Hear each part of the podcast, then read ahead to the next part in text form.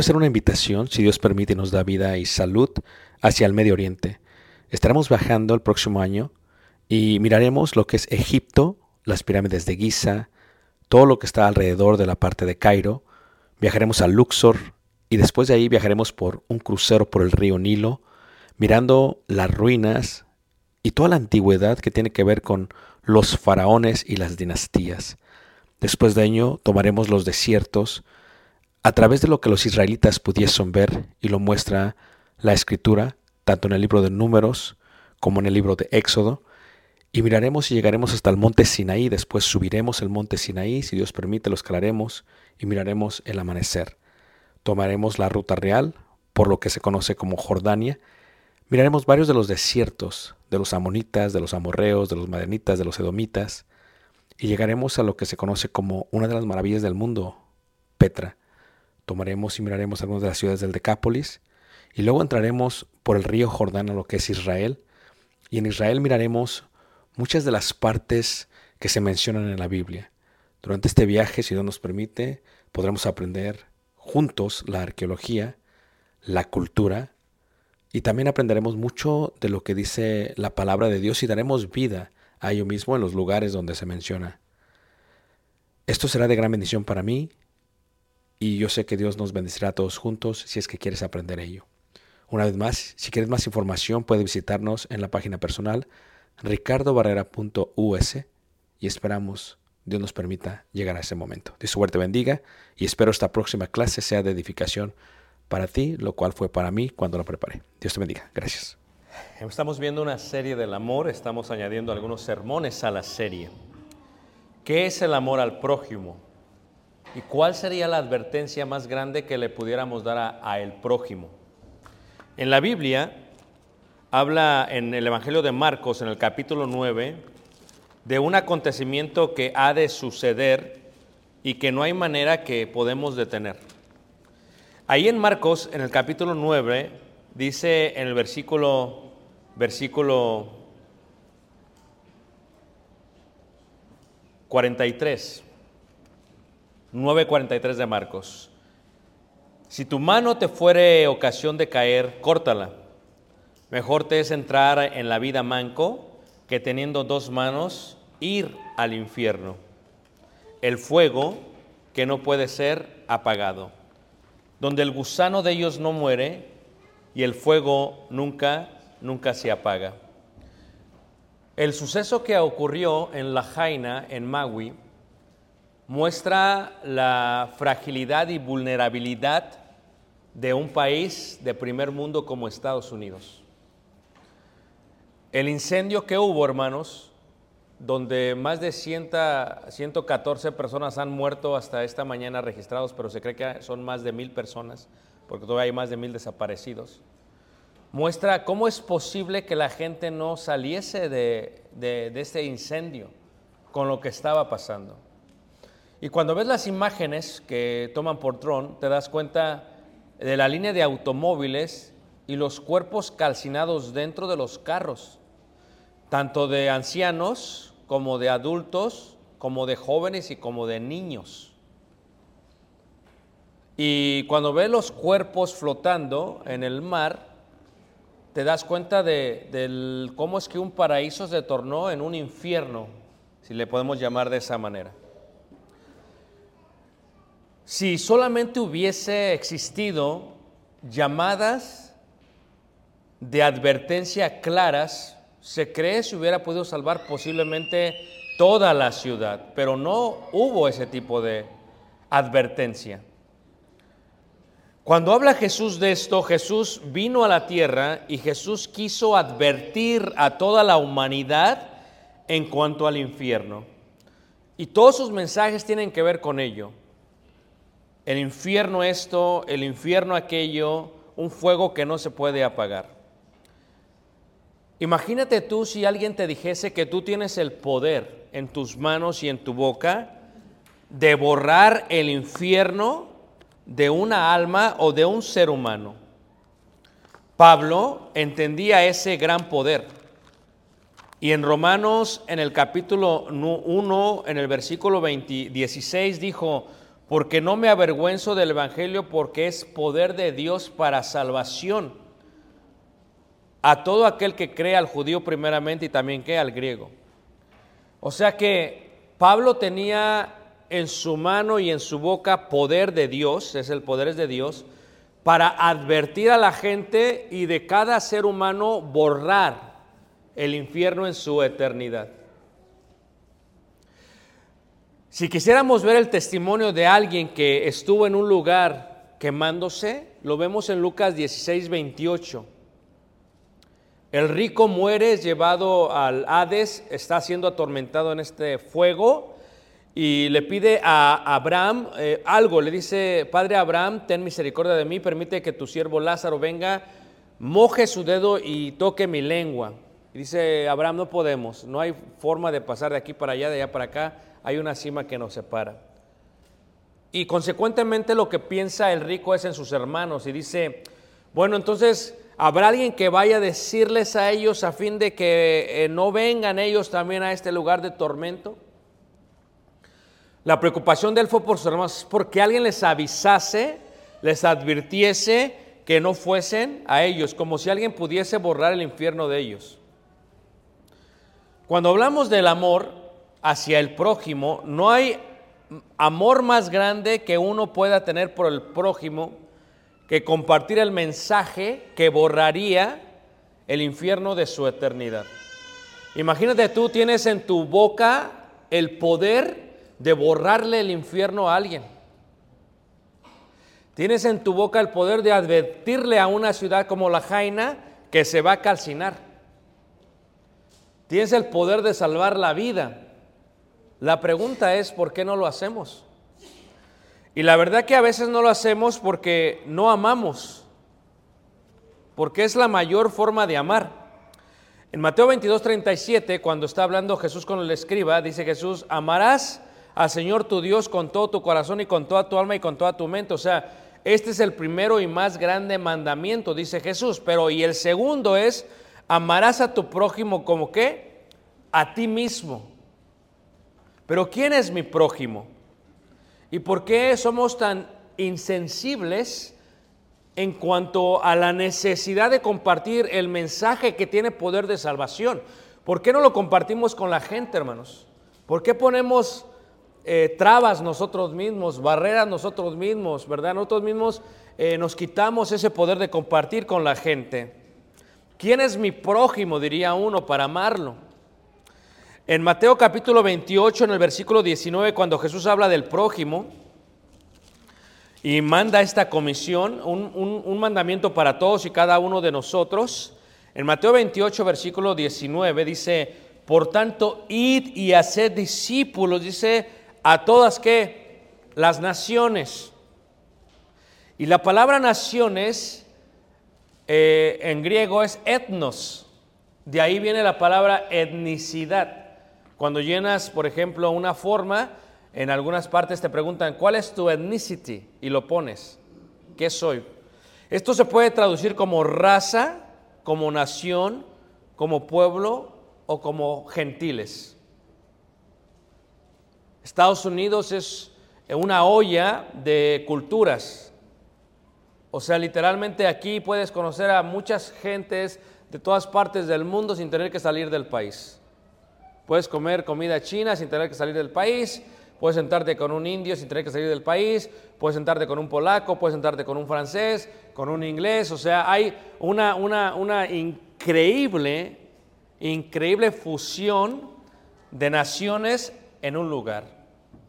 Por lo tanto, id a predicar a las naciones o ir y hacer discípulos no quiere decir tengo que comprar un vuelo y tengo que ir a predicar a China. Quiere decir que tú en tu comunidad, en tu vecindario, en tu escuela, en tu trabajo, le puedes predicar a una nación o a alguien que es de otra nación. Esto es, cómo vemos a las personas tiene mucho que ver con el amor que les vamos a tener a las personas. Cuando tú ves a la gente, la pregunta que te haces es, ¿qué es lo que ves en la fotografía? ¿Ves una persona asiática, una persona afroamericana, una persona blanca, una persona árabe? ¿Qué es lo que ves en la fotografía? ¿Cuántos de nuestros jóvenes no tienen este tipo de convivencia con gente en las escuelas? ¿Cuántos de ustedes que ya son profesionistas, porque ese es el gran cambio de la congregación en Elgin, de hace 10 años, la mayoría son profesionistas, esto no había pasado en Elgin todavía. ¿Cuántos de ustedes tienen que trabajar con gente que es de otra etnicidad? Muchos, muchos. O sea, id y hacer discípulos no quiere decir voy a tomar un, un vuelo y me voy a ir a predicar a Cuba. El día de hoy tú puedes predicarle a alguien, pero solamente le vas a predicar a alguien si, le, si lo amas. Por eso es el segundo y más grande mandamiento. Si crees de corazón, si tienes convicción que se va a quemar la jaina, les vas a advertir y les vas a avisar.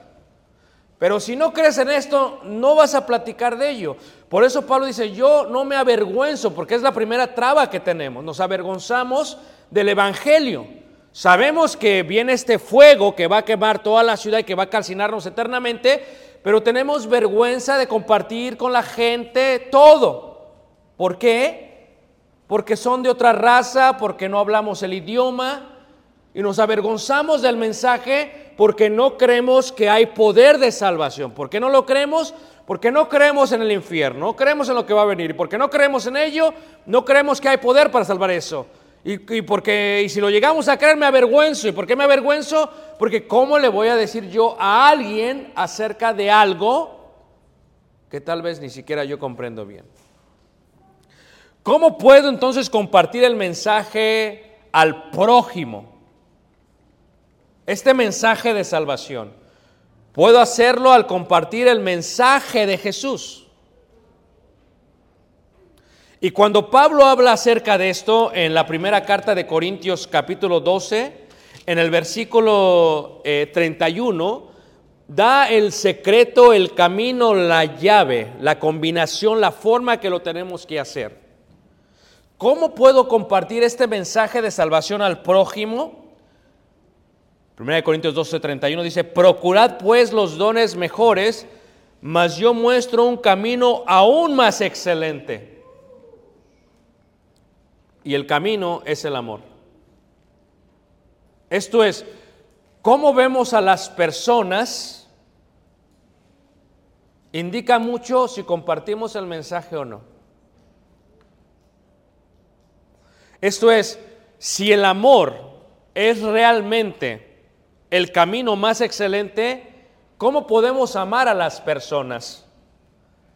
Capítulo 13, versículo 1 de Corintios dice, si yo hablase lenguas humanas y angelicales y no tengo amor, vengo a ser como metal que resuena o címbalo que retiñe. Piensa tú en los hermanos mayores que según no hablan inglés, porque les da vergüenza hablar inglés en frente de sus hijos que hablan mejor inglés. Pero ¿qué pasa cuando ellos están solos? Ahí sí, mochote por ocho, cortado, como sea, hablan inglés. Me hungry. Me hamburger. Fries big. ¿O no es cierto, hermanos? So no digan que no hablan inglés porque yo los he escuchado. ¿Ok? Pero si vieras la necesidad de predicar el Evangelio por, por lo que se viene, lo que necesitas es amar a la persona. Porque ¿cuántos tenemos una congregación que el 90% es bilingüe, hermanos? Tal vez no al 100, pero el 90 es bilingüe. Porque acaban los servicios y cambiamos el switch y todo es en inglés. ¿A poco no? O sea, no me digas tú que no tienes la capacidad de compartir el mensaje de poder a una persona en inglés. Pero te pones trabas. ¿De qué sirve que hables lenguas humanas y angélicas y no tengo amor? El amor es el camino especial. ¿Cuánta gente conoces en el trabajo y el camino es amarlos? ¿Cuál fue el ejemplo del maestro? ¿Cuál fue el ejemplo de Jesús? ¿Qué fue lo que Jesús hizo? Jesús, hermanos, siempre amó primero. Era la regla de Jesús, es el maestro por excelencia. Jesús siempre amó primero. Así fue como compartía el mensaje de salvación. En el Evangelio de Juan, en el capítulo 4, vemos este encuentro entre Jesús y la samaritana. Y cuando vemos el encuentro, dice la escritura en 4, versículo 4, dice, y le era necesario pasar por Samaria. Vino pues a una ciudad de Samaria llamada Sicar, junto a la heredad de Jacob, que Jacob dio a su hijo José, y estaba ahí el pozo de Jacob. Entonces Jesús, cansado del camino, se sentó así junto al pozo. Era como la hora sexta y vino una mujer de Samaria a sacar agua y Jesús le dijo, dame de beber. Pues sus discípulos habían ido a la ciudad a comprar de comer. La mujer samaritana le dijo, ¿cómo tú siendo judío no me pides a mí, me pides a mí de beber, que soy mujer samaritana, porque judíos y samaritanos no se tratan entre sí? Respondiendo Jesús le dijo, si conocieres el don de Dios y quién es el que te dice, dame de beber, tú le, da, le pedirías y él te daría agua viva, agua viva.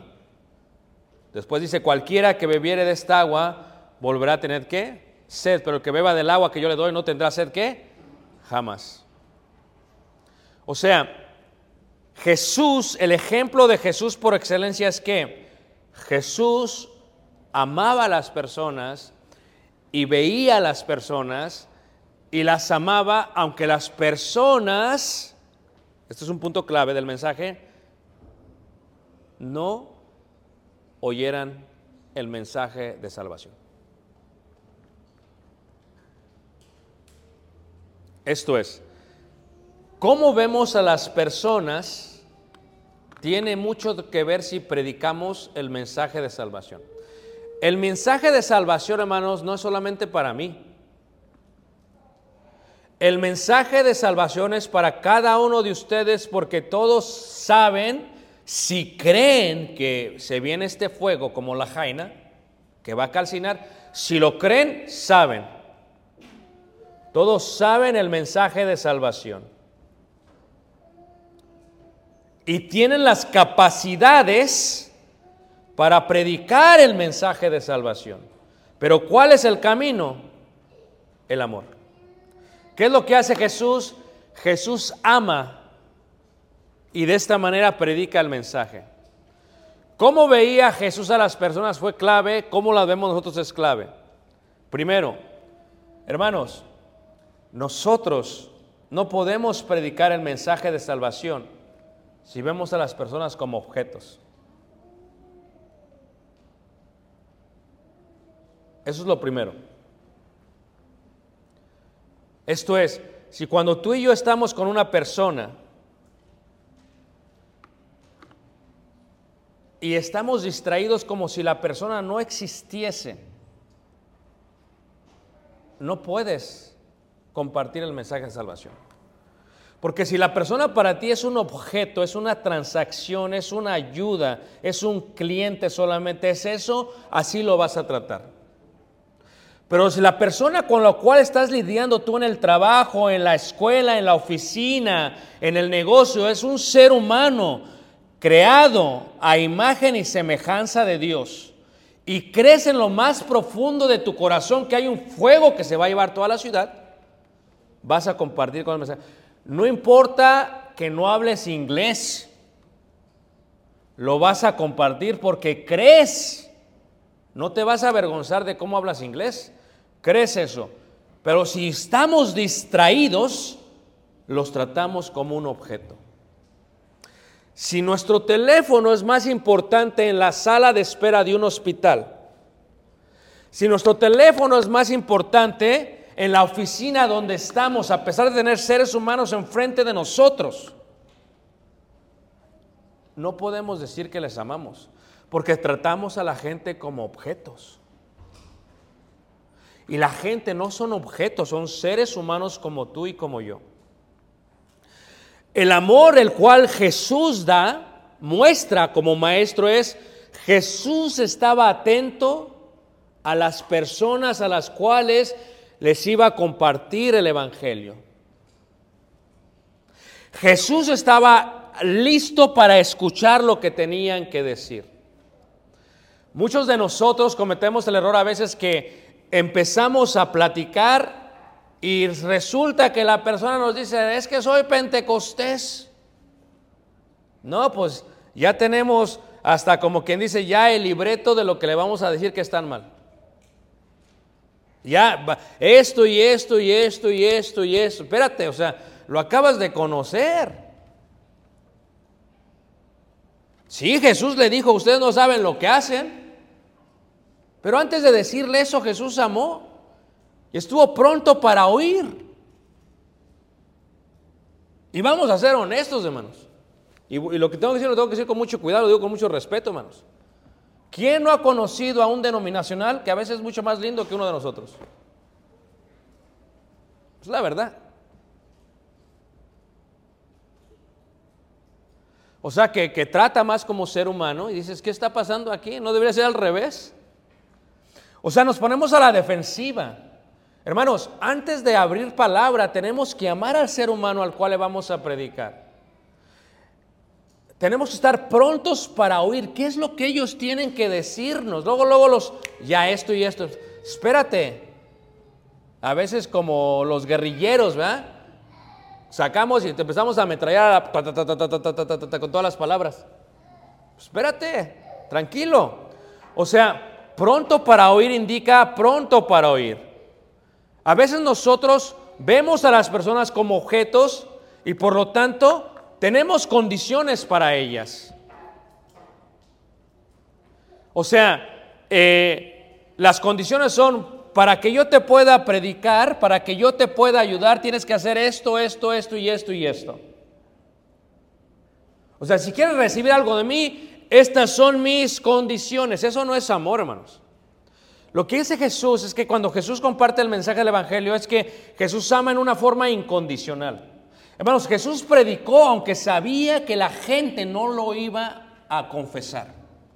Jesús sanó a los diez leprosos aunque sabían que nueve de ellos no le iban a agradecer.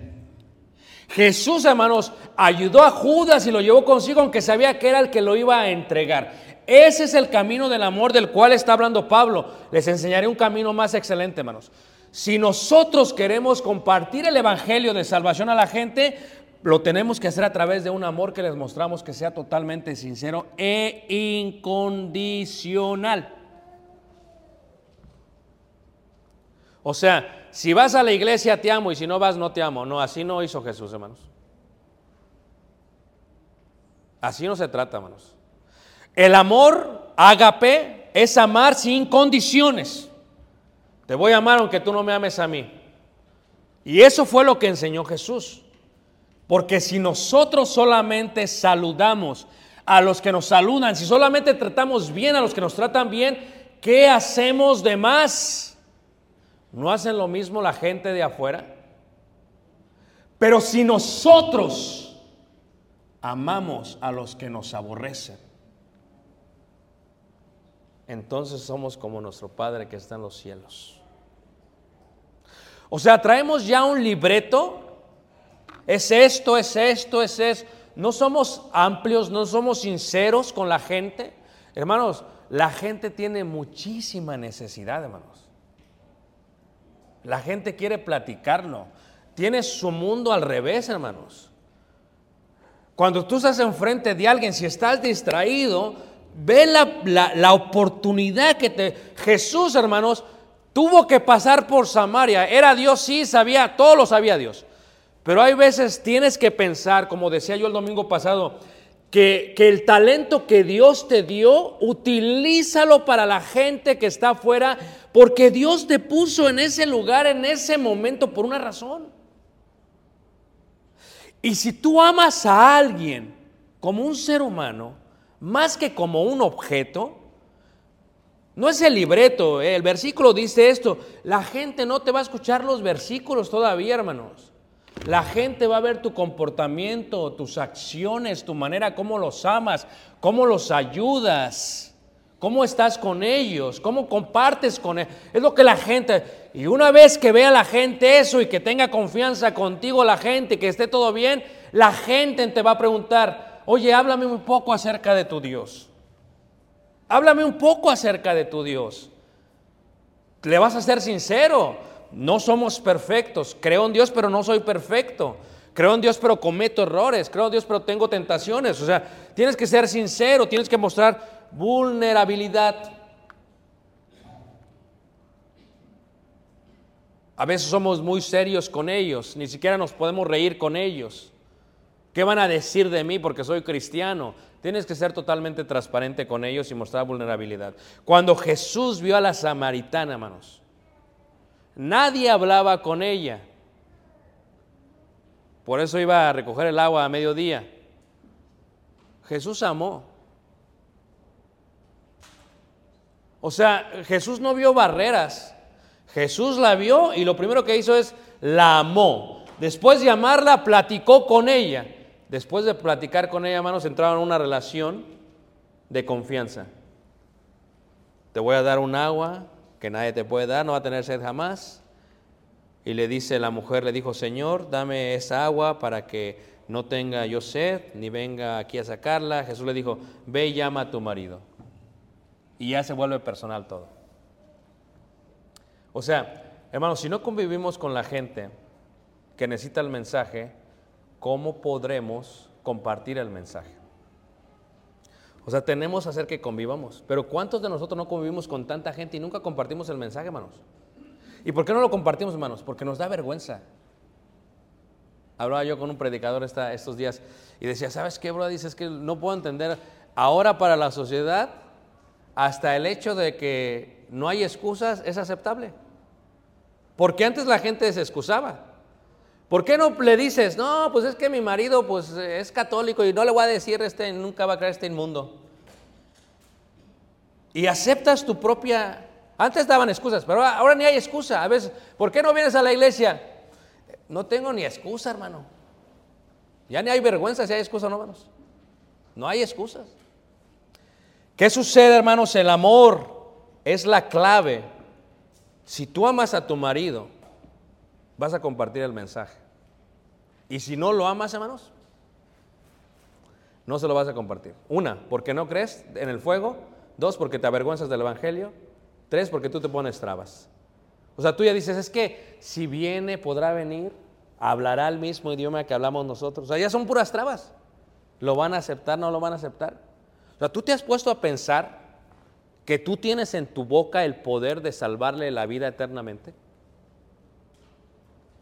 Pero no solamente a tu marido, a tu papá, a tu mamá. a tu compañero de trabajo. O sea, si tú tuvieras convivencia con él, platicaras con él, convivieras con él, o sea, imagínate, Jesús le dice, ve y llama a tu marido, o sea, que tengan esa confianza. ¿Cuánta gente no confía en ti? Y entonces viene el mensaje del Evangelio. El amor, tenemos que amar sin condiciones. El ejemplo del maestro cuando vio, por ejemplo, al rico, dice, le dijo al rico, al Señor, este, ¿qué tengo que hacer para heredar la vida eterna? No, pues no matarás los mandamientos. Dice, todo esto lo he guardado. Dice, sí, pero una cosa te falta. Y dice la escritura, hermanos, que Jesús mirándole, primero qué, hermanos, le amó. O sea, tenemos que amar a la gente aunque no vengan a la iglesia. Tenemos que amar a la gente aunque no crean en el Evangelio. Es lo que dice, es lo que está enseñándonos Jesús. Tenemos que amar a la gente porque el amor es la forma en que la gente va a venir a Cristo. Tal vez no todos van a venir, pero ¿qué si uno viniese?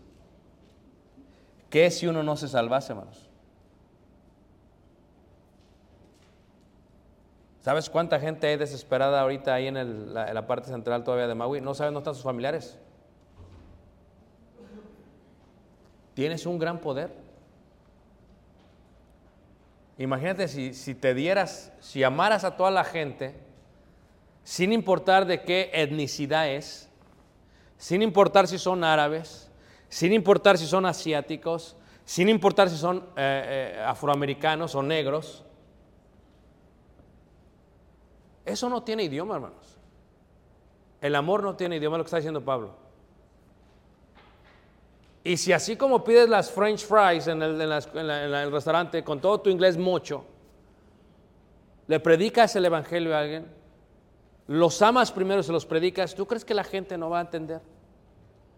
Pero ah, digamos que la gente dice, no, no me hables más de eso, está bien, ya no te voy a hablar. Pues eso es condicional, hermanos. Es amarlos aunque nieguen el Evangelio. Porque así amó Jesús. Cuando ve a este, a este hombre rico, joven, dice que lo miró, ya sabía, Jesús es eterno, ya sabía lo que iba a contestar, aún así, ¿qué hermanos? Aún así lo miró y lo qué? Y le amó, dice la escritura. ¿Cómo lo miró Jesús? Con amor.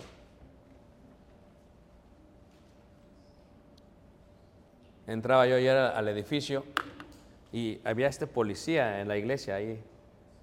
Y me, hey hermano, ¿cómo está? Y me volteó, no sabía quién era, la ¿verdad? Vi el, apellido eh, Tejido, vi que era, y sabía de qué familia. Dice, no se acuerda de mí, ¿verdad? Porque pues ya uno que está haciendo viejo, hermanos. Todos estos chavitos que vimos, hermanos, pues ya es, es- no sé qué, creo que es agente de, pues quién sabe qué será, pero venía bien armado. Me asustó, dije, pues ¿qué, qué pasó? ¿Qué traes? No se acuerda de mí, no, como me hacía burla, no se acuerda de mí. No, no, no, la verdad que no. Hermano, y ya lo abracé. ¿Cómo mira Jesús? ¿Tú crees que Cornelio, hermanos, era amado entre los judíos? Era un centurión. Era romano. Era un soldado romano, hermanos. ¿Y saben qué, los judíos de los romanos? ¿A poco no los odiaban o no los odiaban? Pero ¿sabes qué dice la escritura acerca de Cornelio, hermanos? Era un hombre temeroso. ¿De quién, hermanos? ¿Cuánta gente no hay allá afuera temerosa de Dios, aunque todavía no sean cristianos? ¿Cómo puede ser soldado? Yo sí veía al policía y digo, ¿y es cristiano? ¿Cómo? ¿Cómo puede ser soldado y ser temeroso de Dios? Una persona puede, hermanos. ¿O no es cierto, hermanos? A veces tú dirías, ay Señor, danos aquí en la iglesia hombres temerosos de ti. Hombres que dan limosnas y que den esto, que, o sea, él lo, amaban los judíos, ¿sabes por qué lo amaban los judíos, hermanos? Aunque fuera gentil, porque era temeroso de Dios y hacía limosnas y ayudaba a la gente, hermanos. Aunque era centurión. ¿Qué te indica esto? y aún siendo gentil, dice Pedro, comprendo que Dios no hace excepción de qué, hermanos? De personas. La pregunta que te tengo esta mañana es simple, hermanos. ¿Crees que hay un fuego eterno? La segunda pregunta que te tengo es esta. ¿Sabías que tenías el poder para borrarle el infierno a un ser humano? La tercera pregunta que te tengo es esta es, ¿sabías que no tienes que salir afuera para predicarle a las naciones, sino que ahí mismo donde estás le puedes predicar a tantas naciones? La cuarta pregunta que tengo es, ¿acaso no habla su idioma?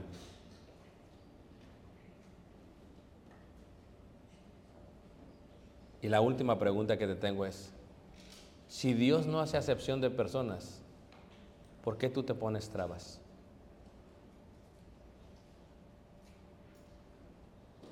¿Por qué tú sí lo haces? ¿Por qué tú dices, no, es que, no, es que no, yo no veo solución? ¿Tú crees que Jesús no sabía que era el quinto hombre que tenía? Aún así Jesús dijo, ¿sabes qué? Ven y toma del agua. ¿Dónde se encuentra el secreto de todo, hermanos? En el amor. El amor era el secreto. Si amáremos a nuestro prójimo como a nosotros mismos, si amáremos a nuestro prójimo, a pesar que no acepten el mensaje de salvación, hermanos, estaremos guardando el mandamiento de Dios. Porque si el mandamiento de Dios es amar al prójimo, si aceptan el Evangelio, eso no es amor. Eso es condición.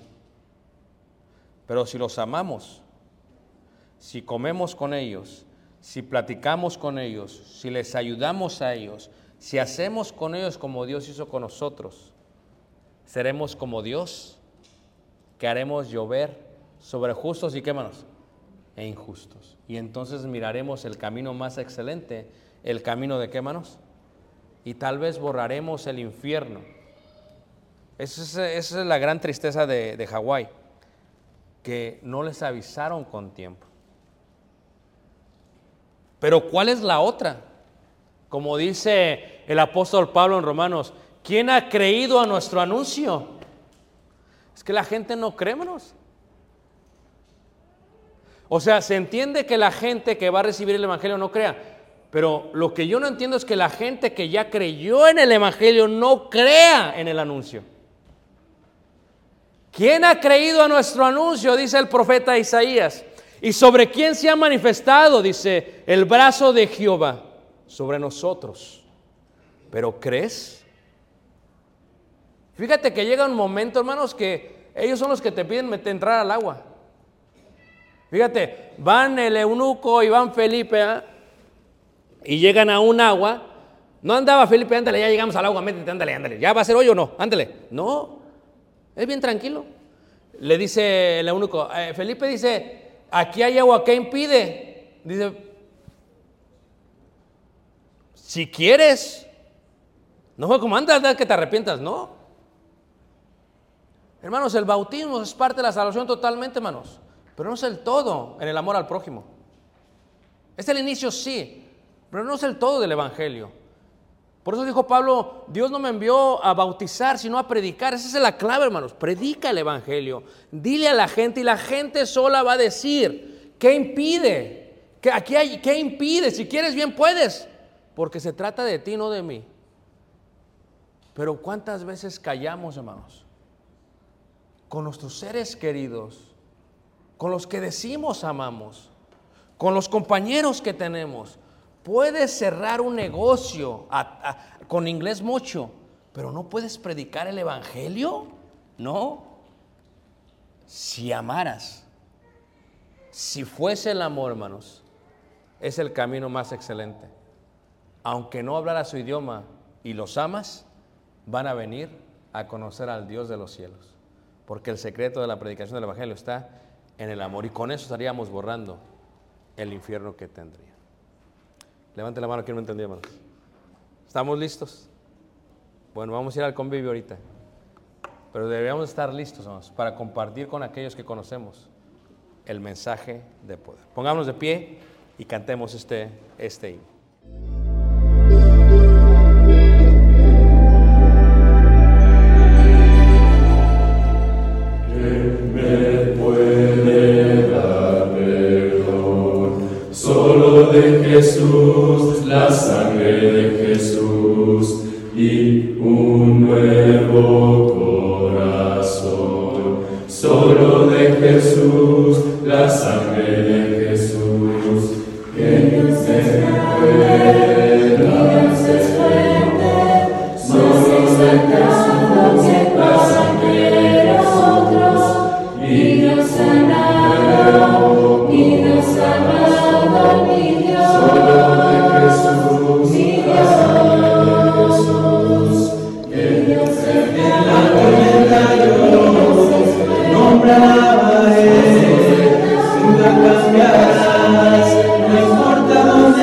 Dónde